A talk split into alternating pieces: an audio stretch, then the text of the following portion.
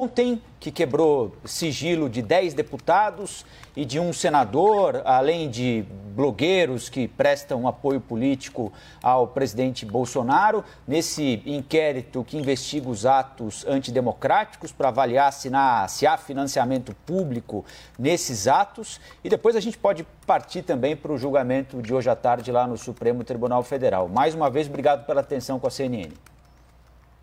Eu que agradeço a honra e o privilégio de estar falando com vocês. Eu penso que o Supremo está cumprindo um papel exemplar, educativo, para toda a sociedade brasileira. Primeiro, os parlamentares podem ter a suspensão do seu sigilo bancário, do seu sigilo telefônico e até pedido de prisão preventiva num ato do Supremo, quando o Supremo tiver comprovações indícios de envolvimento deles em atos que configurem crimes. No caso específico desses parlamentares, há algum tempo todos nós temos a informação de que eles ajudam, incentivam e alguns até patrocinam tem entre os seus gabinetes algumas dessas pessoas que são as mais de frente nesse processo é, de enfrentamento, de, de agressões ao Supremo, de pedido de fechamento do Congresso, fechamento do Supremo. Alguns são assessores desses parlamentares, alguns são financiados por eles. Então, essa quebra de sigilo é legal, constitucional, e o Supremo é algo competente para fazer isso quando tem os indícios já apresentados. Perfeito. Uh, presidente, muitíssimo obrigada. Aqui, Dani Lima falando pela presença no CNN 360. Eu gostaria uh, de entender um pouco, vamos falar um pouco da parte que cabe à oposição, né? Apesar desse consenso entre os partidos que fazem oposição ao presidente Jair Bolsonaro, de que a, a situação é crítica, a, a, oposição até hoje, desde a eleição do presidente, não conseguiu formar um discurso único, uma frente ampla, alinhavar as falas de seus líderes é, para apresentar um rumo, um projeto, ainda que de atuação política dentro das balizas que são possíveis no Congresso Nacional. Como é que a oposição também, eu acho que nesse momento falar em autocrítica é uma palavra que uma parte dos partidos de oposição detesta, mas é importante fazer pelo menos na dificuldade de alinhavar uma atuação, presidente, eu gostaria de ouvi-lo sobre isso. Primeiro, eu não tenho dificuldade nenhuma de autocrítica. Eu acho que o ser humano que não erra não é humano. Né? A gente, por existir, por da natureza humana, é a falha, o erro e alguns acertos. É, no parlamento, amor, a gente já está agindo junto.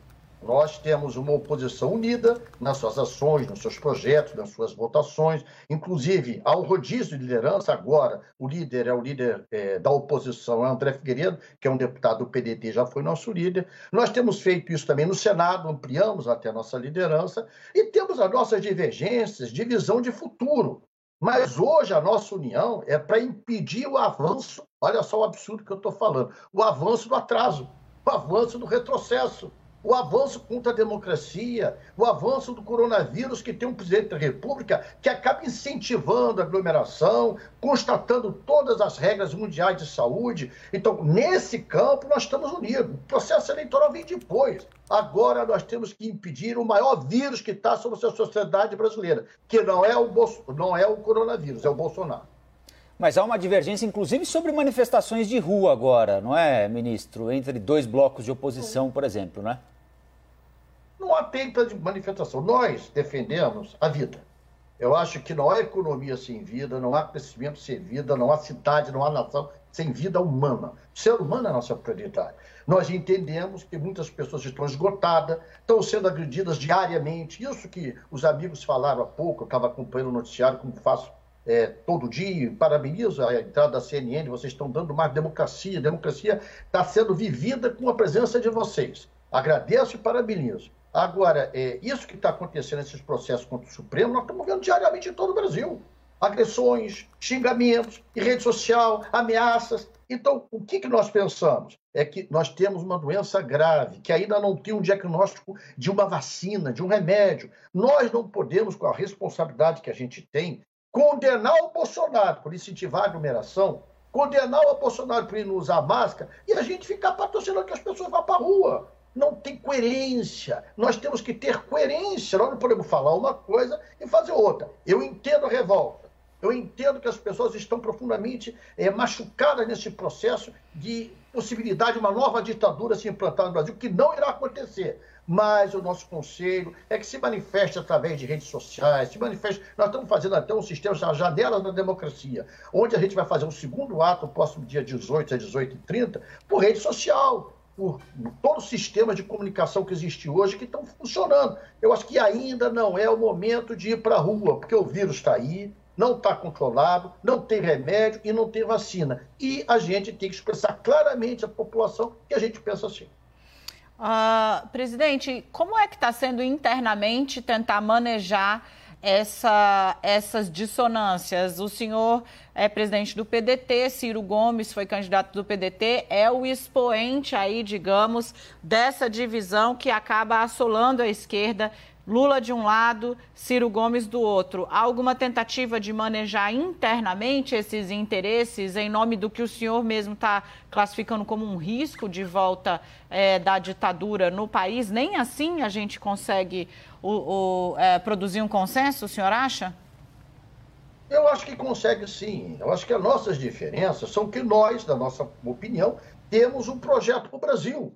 O Ciro, na nossa opinião, representa esse projeto para o Brasil, o desenvolvimento desse país com as nossas próprias tecnologias, desenvolver a capacidade nacional de ciência, tecnologia, de educação. Na nossa opinião, nós temos o melhor projeto para o Brasil, mas a hora não é este projeto ser discutido. Agora é de, a hora de impedir o retrocesso. É ameaça contra, inclusive, vocês, jornalistas. Quantos já foram agredidos? Quantos já foram cerceados?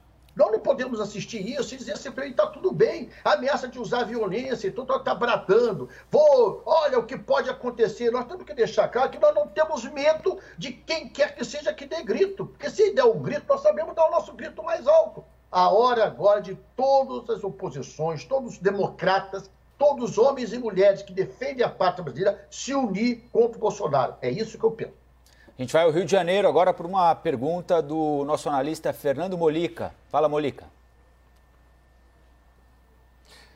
Boa tarde, ministro. Bem, o senhor queria insistir nesse tema, é porque ontem ou anteontem, a gente, né, com o confinamento a gente perde até a noção do tempo. O Ciro é Gomes, que foi candidato à presidência pelo PDT, foi, per foi perguntado sobre essa questão, sobre a questão, o papel dele em 2018, quando ele não deu apoio ao Fernando Haddad no segundo turno, e ele voltou a ser muito crítico em relação ao PT. Se eu não me engano, chegou a usar até a expressão lulopetismo, que é uma expressão muito usada pelos adversários do PT. E ali deixou claro que havia divergências muito fortes com o PT, que é o principal partido de oposição, o que tem maior dentre a oposição, a maior representação no Congresso. Isso não dificulta, né? O Ciro Gomes, o senhor é o presidente do PDT, mas o Ciro Gomes é o nome de maior exposição do partido. Essa posição não dificulta o entendimento? Os interesses relacionados a 2022, a eleição de 2022, não atrapalham o entendimento das oposições em 2020?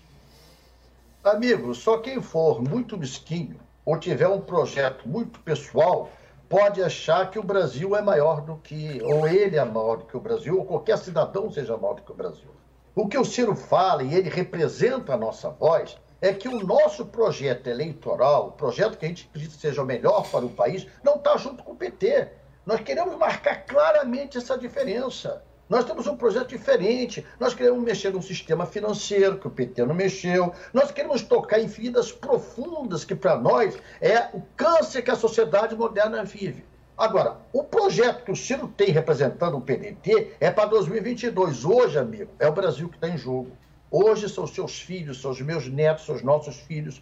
Ou a gente defende o Brasil, disso que é muito pior do que a ditadura de 64, porque a de 64 estava com armas, vinha, prendia, exilava. Hoje não, hoje tem essas redes sociais pagas, manipuladas, vão chegar neles, é o que eu estou te falando.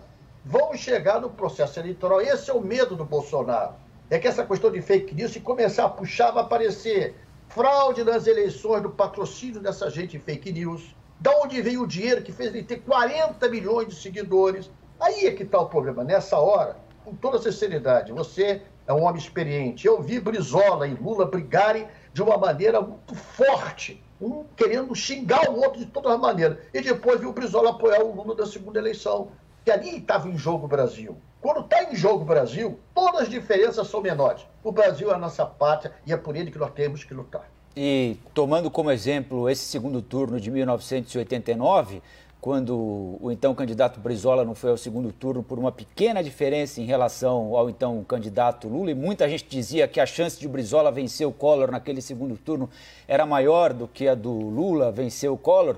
O senhor não acha que. É, é, uma pergunta, não uma avaliação minha, que é, foi um erro não ter feito apoio, se vocês entendem que o Bolsonaro representa agora um risco maior do que o risco que existia em 64, não ter feito agora em 2018 o que foi feito lá em 1989?